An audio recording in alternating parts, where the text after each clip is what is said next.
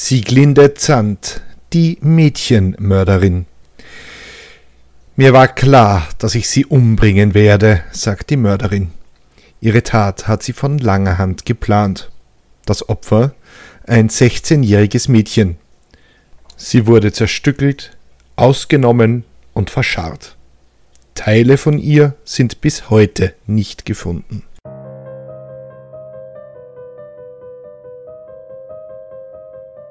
Willkommen bei Mörderisches Österreich, dem Podcast über historische Kriminalfälle aus eurer Umgebung. Anhand von zeitgenössischen Berichten rekonstruieren wir die größten Verbrechen der Geschichte Österreichs und darüber hinaus. Am Ende gibt es noch den Klugschiss zum Schluss. Mein Name ist Peter und ich bin im Brotberuf Journalist.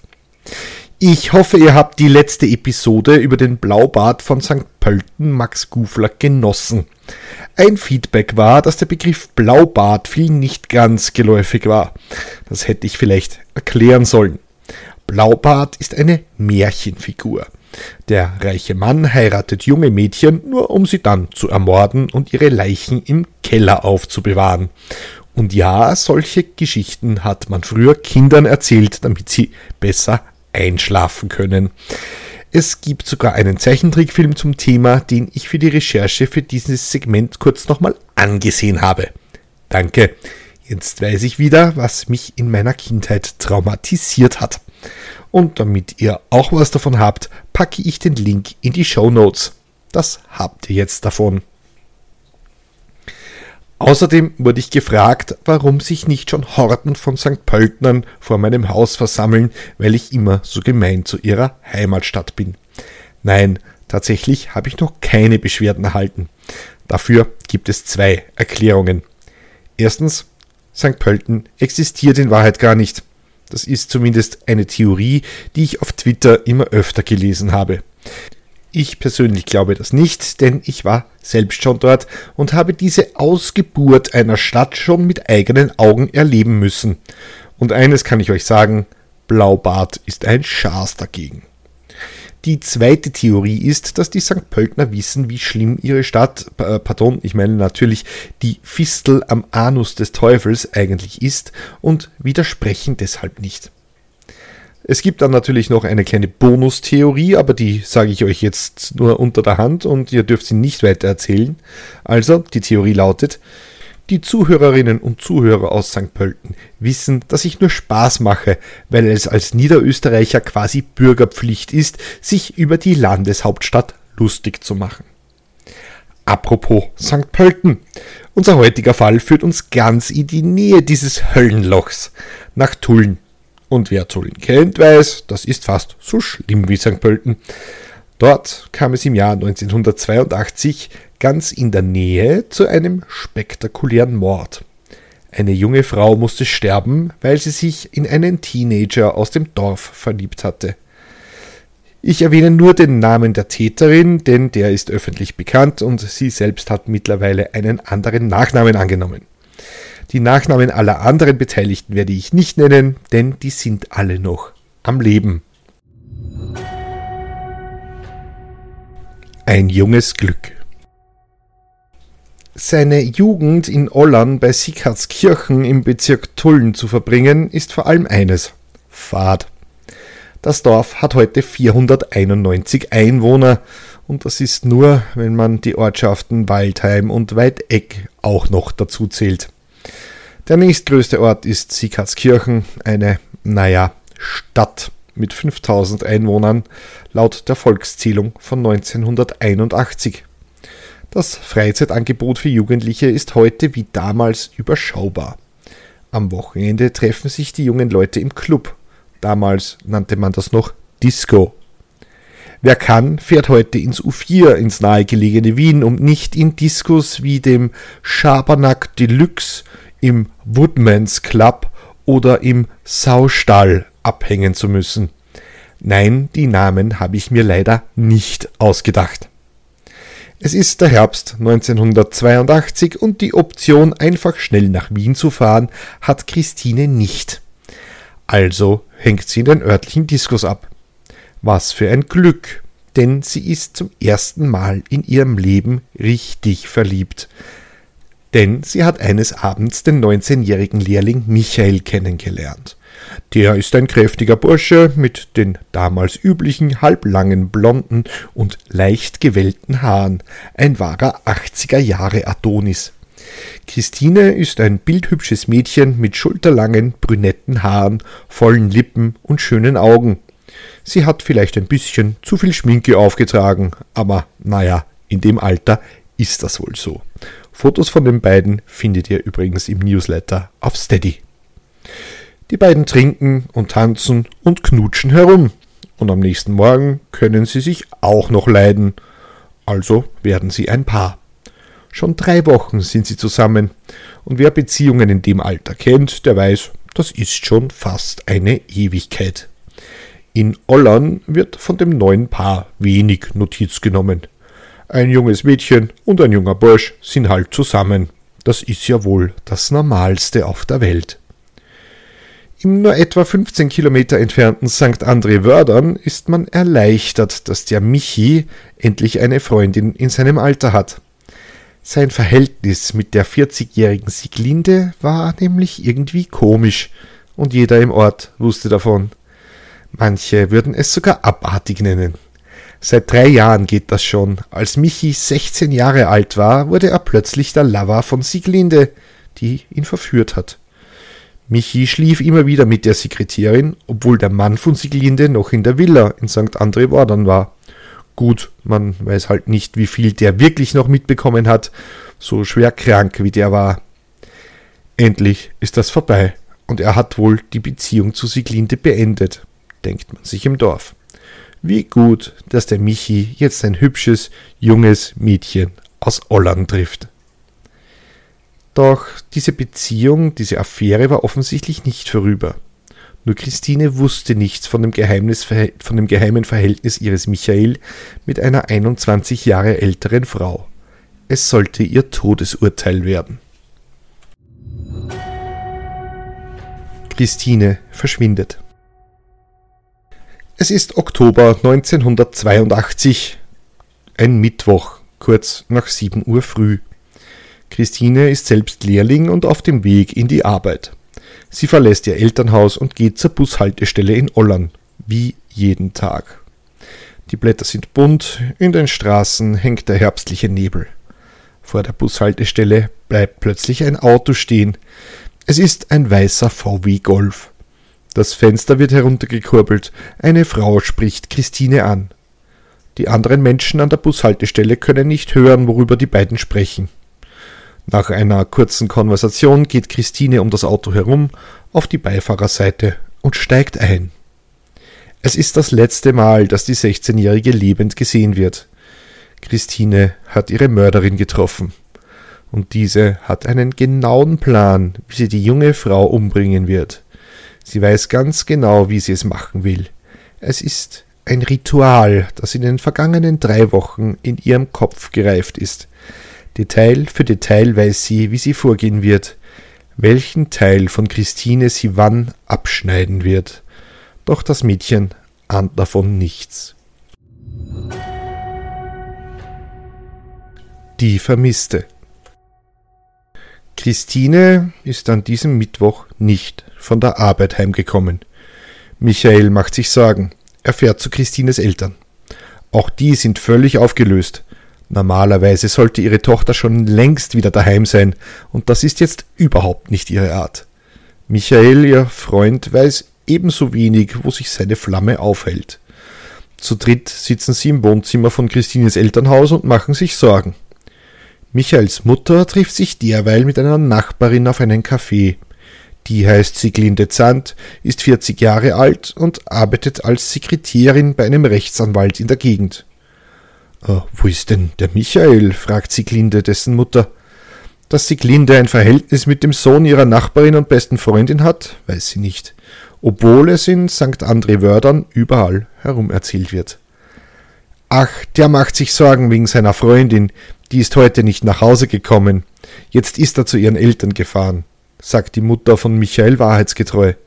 Sieglinde antwortet, der arme Michael, er ist doch so sensibel, und jetzt soll seine Freundin spurlos verschwunden sein. Dabei liebt er sie doch so, sagt die wie immer adrett gekleidete und perfekt frisierte Sekretärin. Michaels Mutter ist erstaunt, dass Sieglinde so viele Details der Liebesbeziehung kennt, schöpft aber noch keinen Verdacht. Alter, die hat gerade gesagt, sie ist wohl spurlos verschwunden. Na, wenn das nicht verdächtig ist, aber gut. Die Ermittlungen. Am nächsten Vormittag, es ist Donnerstag, ist Christine immer noch nicht aufgetaucht. Bald sind es 30 Stunden, dass ihre Tochter verschwunden ist. Die Eltern von Christine geben eine Vermisstenanzeige auf. Schnell können die Beamten herausfinden, dass die 16-Jährige zuletzt bei der Busstation gesehen wurde. Schließlich ist das hier Ollan. Hier kennt jeder jeden. Sie fragen bei den Menschen im Ort und noch am Vormittag ist klar, Christine wurde zuletzt gesehen, als sie in einen weißen VW Golf, gelenkt von einer Frau, gestiegen ist. Ein Kennzeichen hat aber niemand notiert. Das ist ein Problem, denn weiße VW Golfs sind so ziemlich das meistverkaufte Auto in Österreich in den 80er Jahren und wahrscheinlich auch heute noch. Allein in der näheren Umgebung um die Ortschaft gibt es 80 derartige Fahrzeuge. Die Halterinnen davon zu überprüfen, dauert eine Ewigkeit. Und selbst das ist nur erfolgversprechend, wenn die mysteriöse Frau wirklich aus der näheren Umgebung stammt. Wenn die aus einem anderen Bezirk nach Olland gefahren ist, sind die Chancen, die Fahrzeughalterin zu finden, beinahe null. Dennoch, die Ermittler legen los und beginnen mit der Befragung von Autobesitzerinnen und Besitzern und schließlich ein und schließen einen nach dem anderen aus. Doch das dauert, wie gesagt, und die Erfolgsaussichten sind gering. Das sagen die Ermittler aus Sieghartskirchen auch den Eltern von Christine. Doch der Papa will das nicht auf sich sitzen lassen.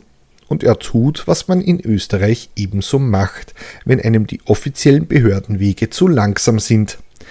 Man regelt die Angelegenheiten auf dem sogenannten kleinen Dienstweg. Man ruft also einen Freund bei der Staatsmacht an und bittet ihn, die Angelegenheit ein wenig zu beschleunigen. So unter der Hand. Das ist hierzulande tatsächlich nicht unüblich, und gerade am platten Land, wo jeder jeden kennt, ist es nicht ungewöhnlich, dass man selbst zum örtlichen Polizisten geht und ihn bittet, dort mal genauer nachzuschauen. Und das tut Christinas Papa auch. Er ruft einen Freund an. Der ist Gendarm am Posten in St. André Wördern, der Nachbargemeinde und zufällig dem Heimatort von Michael. Willi, meine Christine ist keine Streunerin, die läuft nicht einfach weg. Und auch ihr neuer Freund, der Michael, der sitzt da ganz ratlos und verzweifelt bei uns. Ein Volltreffer, wie sich herausstellen sollte. Der Polizist wusste zwar noch nichts von dem vermissten Mädchen, schließlich war das nicht sein Zuständigkeitsgebiet, aber bei der Erwähnung des Michael, da klingelt etwas. Ja, das ist der Michael aus St. André Wördern, ein Lehrling, mit dem unsere Christine seit drei Wochen befreundet ist, bestätigt der Vater auf Nachfrage. Jetzt wird der Polizist nervös und der Kieberer, also der Kriminalist in ihm, weiß, dass die Sache ganz blöd ausgehen wird. Der Michael, über den wird schon länger gemunkelt, dass er ein Verhältnis mit Siglinde Zandt, einer 40-jährigen Sekretärin, pflegt. Deren Mann ist todkrank und sie hat sich einen jüngeren Geliebten genommen.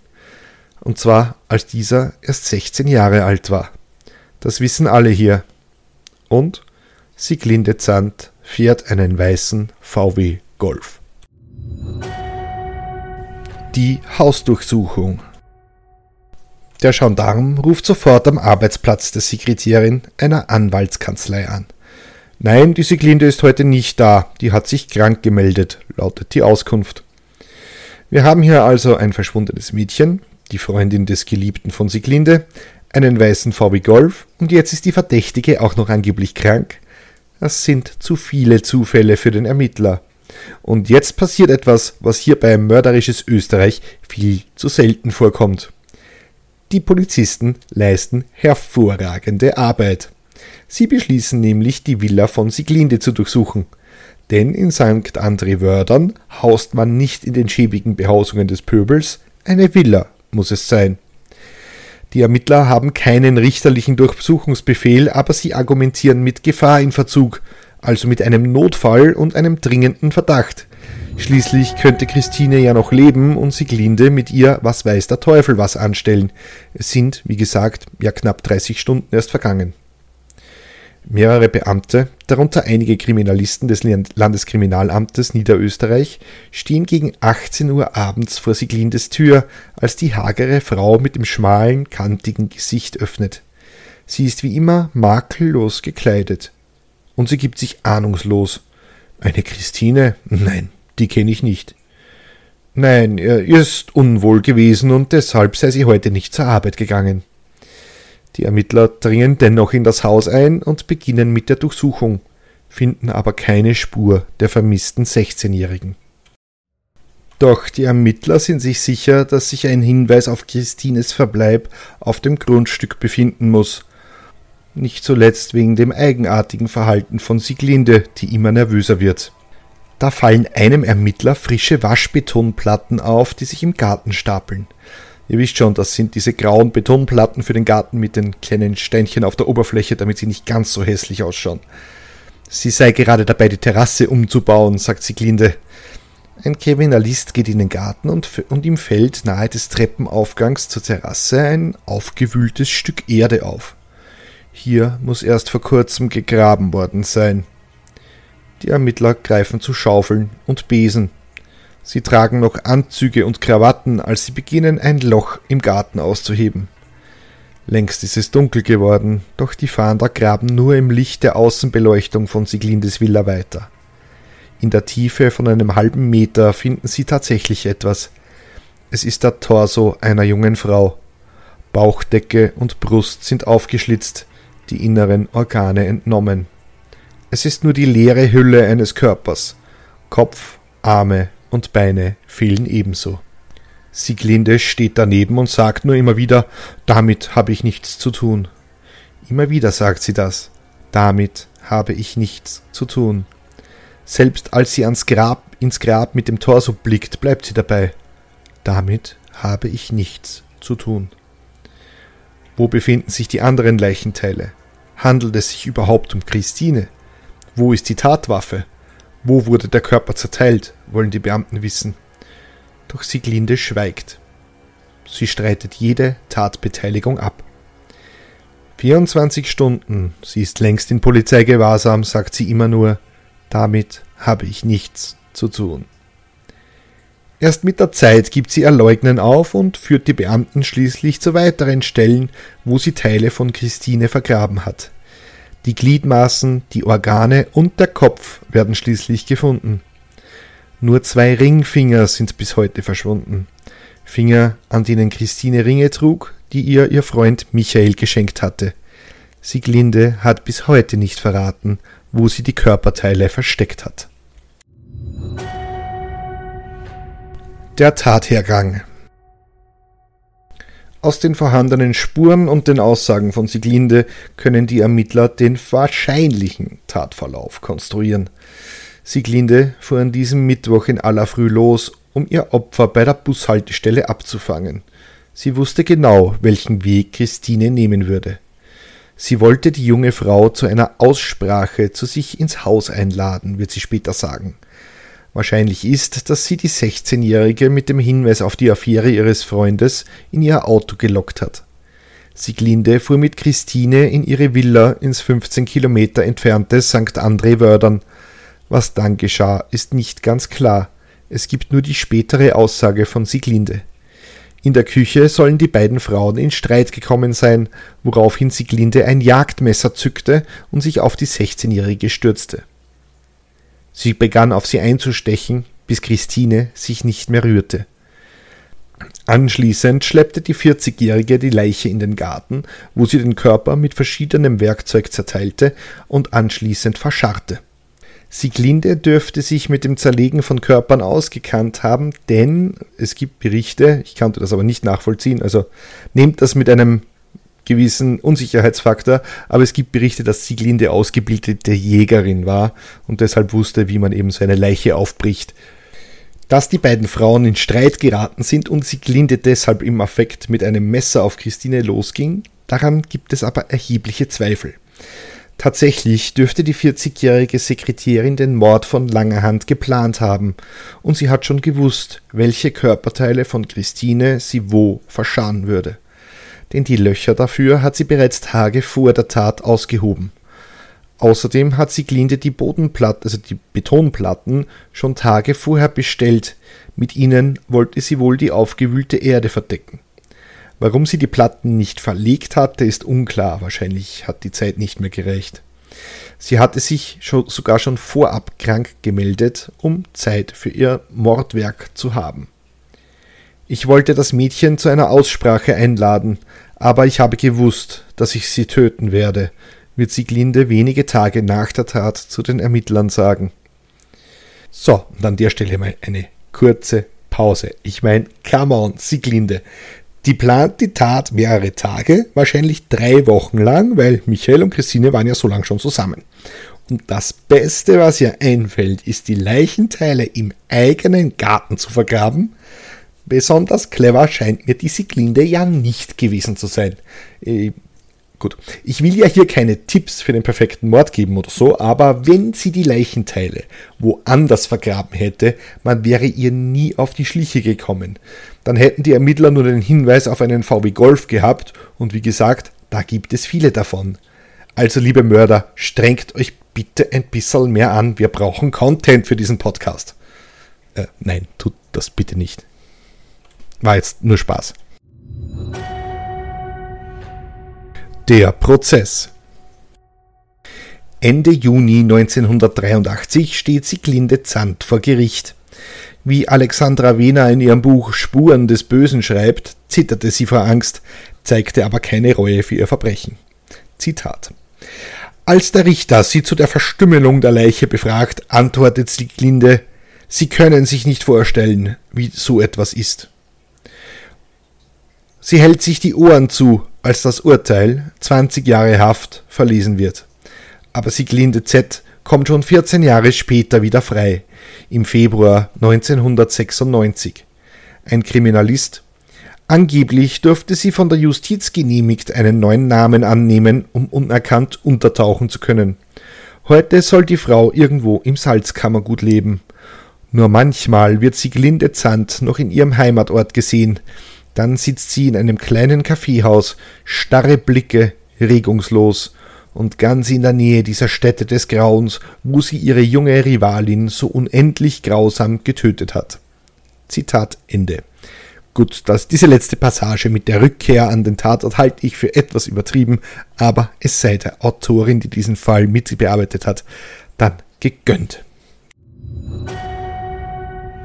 Klugschiss zum Schluss. Hausdurchsuchungen. Weil wir vorher schon Tipps für das perfekte Verbrechen gegeben haben, möchte ich den Klugschiss zum Schluss für ein wenig praktischen Service nutzen, wie ihr euch bei einer Hausdurchsuchung richtig verhaltet. Also so, dass ihr möglichst unschuldig dasteht oder den Ermittlern die Arbeit auf legale Weise so schwer wie möglich macht. Hausdurchsuchungen sind ja in Österreich gerade in Mode. Beinahe täglich rauschen Ermittler bei ehemaligen oder noch amtierenden Politikerinnen und Politikern ein und stellen deren Buden auf den Kopf. Dabei kommt es immer wieder zu denkwürdigen Momenten, etwa wenn der Laptop eines Finanzministers zufällig gerade nicht da ist, weil ihn die Ehegattin beim Spaziergang in den Kinderwagen gesteckt hat. Zum Musik hören natürlich, das macht ihr ja auch alle mit dem Laptop statt mit dem Handy, gell? Also, wenn die Ermittler vor eurer Tür stehen und sagen, dass sie eine Hausdurchsuchung durchführen, dann verlangt unbedingt einen Durchsuchungsbefehl, ganz wie im Film. Den muss nämlich zuerst die Staatsanwaltschaft von einem Richter unterschreiben lassen. Und sowas dauert. Das sollte euch schon einige Zeit verschaffen, um Beweismittel zu vernichten. Das Problem, die Ermittler dürfen einen Durchsuchungsbefehl bis zu 24 Stunden später noch nachreichen. Aber ich würde es trotzdem einmal probieren, auf dem Durchsuchungsbefehl zu bestehen. Wenn aber Gefahr in Verzug ist, also wie in unserem Fall, dann seid ihr mit dieser Methode eher chancenlos, denn dann, denn dann darf eure Bude auch ohne richterliche Genehmigung durchsucht werden. Aber Bevor die Hausdurchsuchung stattfindet, müsst ihr persönlich einvernommen werden. Dabei werden die Beamten versuchen, euch davon zu überzeugen, das gesuchte Beweismaterial freiwillig rauszurücken, was ihr natürlich nicht macht. Ihr seid ja nicht blöd. Wieder ein paar Momente gewonnen.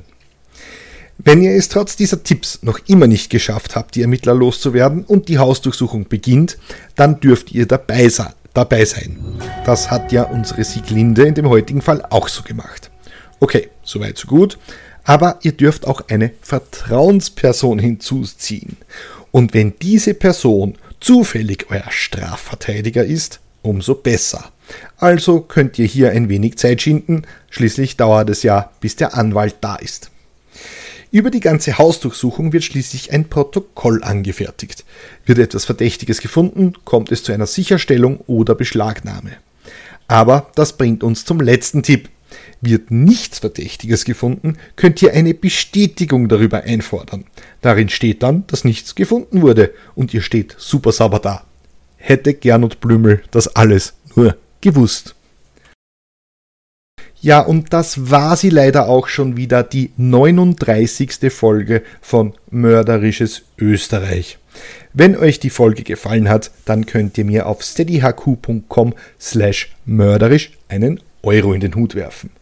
Danke an Andrea, Ralf, Dagmar, Sarah, Michthilde, Sigi, Nathalie, Eva, Bianca, Björn, Heidi, Elisabeth und alle anderen, die diesen Podcast unterstützen.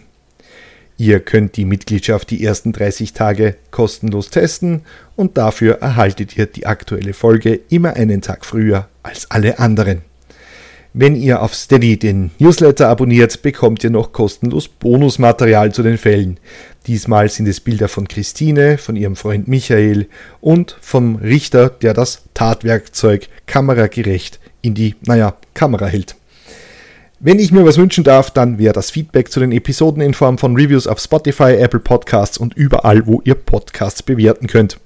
Das hilft erstens der Reichweite dieses Programms und zweitens kann ich die Show hier nur mit eurer Hilfe besser machen. Wenn ihr mir persönlich Feedback geben oder mir Hinweise auf einen Fall geben möchtet, dann schreibt mir bitte einfach eine Mail an mörderischesösterreich.gmail.com oder ihr schreibt mir per Privatnachricht auf Twitter at mörderisches oder direkt auf Steady. Die nächste Folge erscheint wie immer in 14 Tagen auf Spotify, Amazon, Apple, TuneIn, iHeartRadio, Podvine und Player FM sowie via Podbean, was ich gerade herausgefunden habe, dass auch bei dem Hoster, der eine App hat. Toll, nicht wahr? Was man in einem Jahr Podcasten alles so lernt. Egal, I digress. Vielen lieben Dank fürs Zuhören auf jeden Fall. Ich wünsche euch großartige zwei Wochen und Bussi und Baba.